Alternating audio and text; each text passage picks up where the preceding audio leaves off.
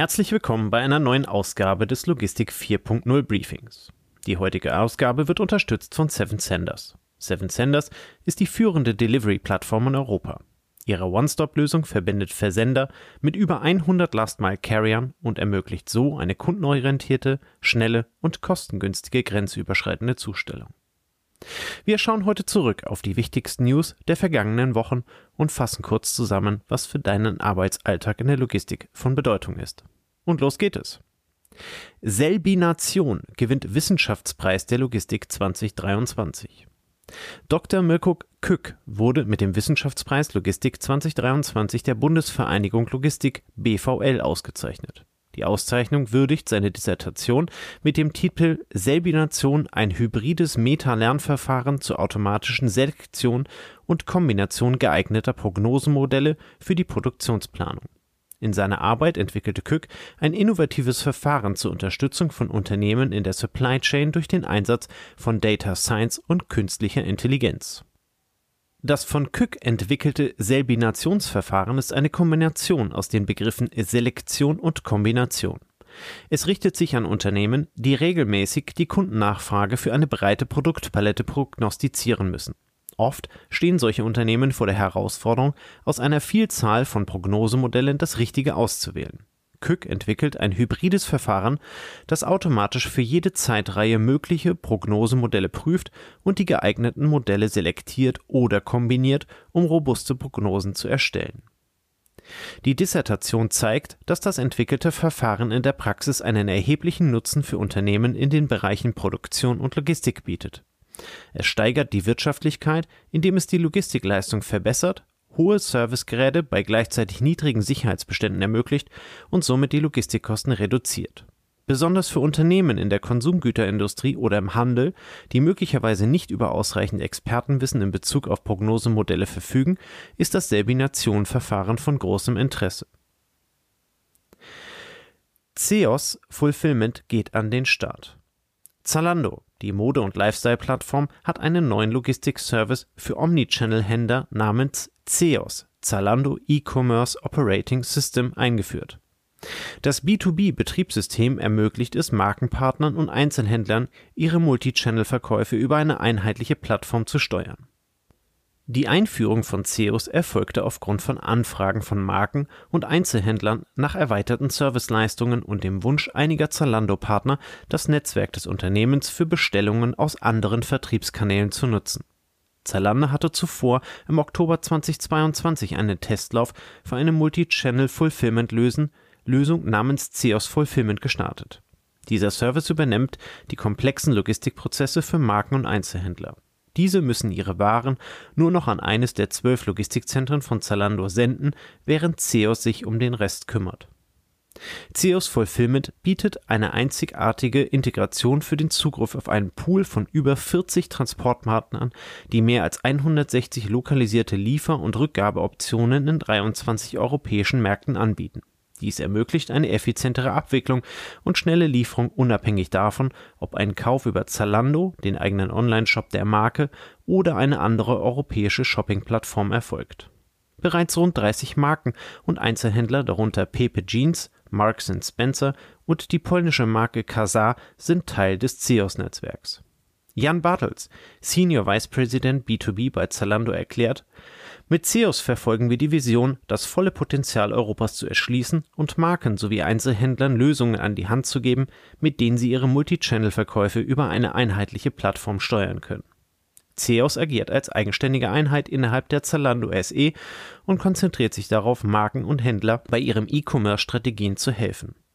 Etwa 350 Mitarbeiter arbeiten für CEOS in Berlin und Stockholm, während die Zalando Logistics Solutions für Partner, die über Zalando verkaufen, unverändert bleiben. Das Transaktionsvolumen in der Logistik steigt im Q3 wieder an. Der Logistik-Investmentmarkt verzeichnete bis zum Ende des dritten Quartals ein Transaktionsvolumen von 3,67 Milliarden Euro, was einem Rückgang von 57 Prozent im Vergleich zum Vorjahr entspricht. Das geht aus einer Analyse der BNP Paribas Real Estate hervor. Gründe für diesen Rückgang sind das veränderte Zinsumfeld und laufende Anpassungen aus dem Investmentmarkt. Das Transaktionsvolumen lag auch etwa ein Viertel unter dem zehnjährigen Durchschnitt. Allerdings gab es im dritten Quartal einen Aufschwung bei den Portfoliotransaktionen, die in den ersten sechs Monaten des Jahres nur wenig Präsenz zeigten. Im dritten Quartal wurden Portfoliotransaktionen im Wert von 1,4 Milliarden Euro verzeichnet, das dritthöchste Quartalsergebnis der letzten fünf Jahre und rund 75 Prozent über dem zehnjährigen Durchschnitt.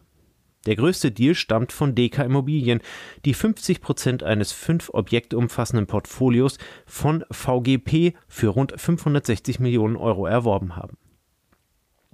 Die bedeutenden Standorte Leipzig und Düsseldorf erzielten gemeinsam knapp 900 Millionen Euro, etwa 27 Prozent unter ihrem langjährigen Durchschnitt. Leipzig führt das Ranking mit einem Rekordvolumen von 237 Millionen Euro an, gefolgt von Düsseldorf mit rund 200 Millionen Euro. Spezialfonds für die führenden Investorengruppen mit knapp 31 Prozent, gefolgt von offenen Fonds 60 Prozent und Immobilien AGs bzw. REITs mit 11 Prozent. Deutsche Investoren machten fast 59 Prozent des Gesamtvolumens aus, gefolgt von nordamerikanischen 18 Prozent und europäischen 13 Prozent Investoren. Die Netto-Spitzenrendite stiegen im Quartal um 10 Basispunkte auf 4,10 Prozent an A-Standorten an. Die Aussichten auf weitere Zinserhöhungen durch die großen Notenbanken könnte zu einer weiteren Anpassung der Renditen führen. Trotz des aktuell geringen Transaktionenvolumens bleibt die Logistik eine attraktive Assetklasse für Investoren und es wird erwartet, dass die Dynamik der Investmentaktivitäten wieder zunimmt, sobald der Zinsgipfel erreicht ist, voraussichtlich 2024. Tracking soll bald auch mit PayPal möglich sein. Das berichtet das Portal Onlinehändler News. Demnach wird PayPal seine App um eine neue Funktion erweitern, die es Nutzern ermöglicht, ihre Sendungen zu verfolgen und aktuelle Updates zum Status ihrer Online-Einkäufe zu erhalten. Diese Neuerung stellt eine bequeme Lösung dar, um den Überblick über Bestellungen zu behalten, ohne sich durch E-Mails und Tracking-Nummern kämpfen zu müssen. Die Besonderheit dieses neuen Dienstes von PayPal ist es, dass er auf die Google-Dienste zurückgreift. Um die automatische Paketverfolgung in der App zu aktivieren, müssen Nutzer ihr Gmail-Konto mit der PayPal-App verknüpfen. Dieses Konto enthält normalerweise Auftrags- und Bestellbestätigungen für Online-Käufe. Das Tool scannt dann den Posteingang nach relevanten Einkaufs- und Versandbenachrichtigungen und präsentiert diese übersichtlich in der App.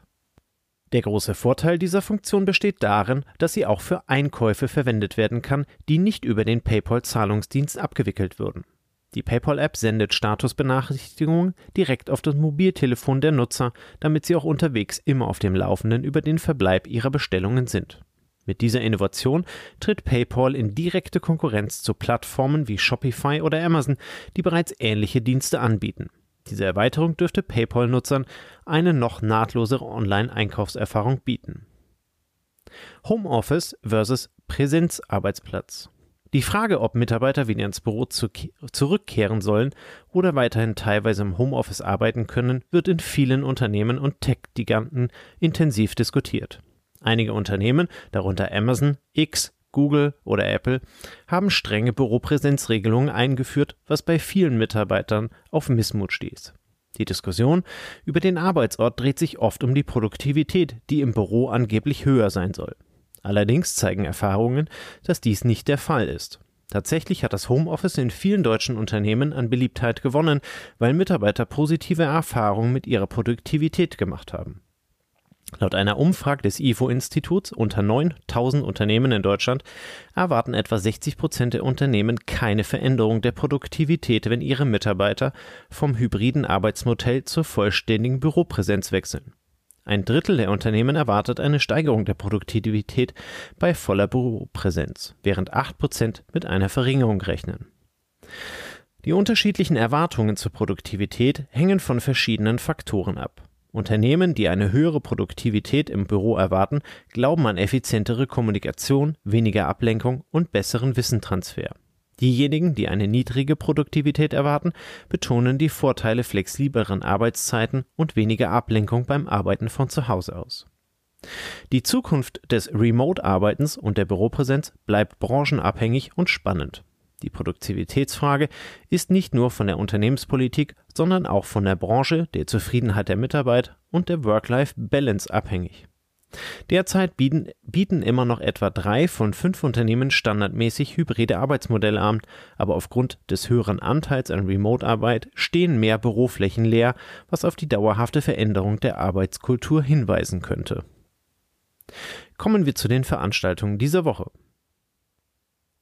SAP und die SAP-Beratung Etezio laden am 8. November 2023 zum SAP Discovery Day Lager- und Transportmanagement.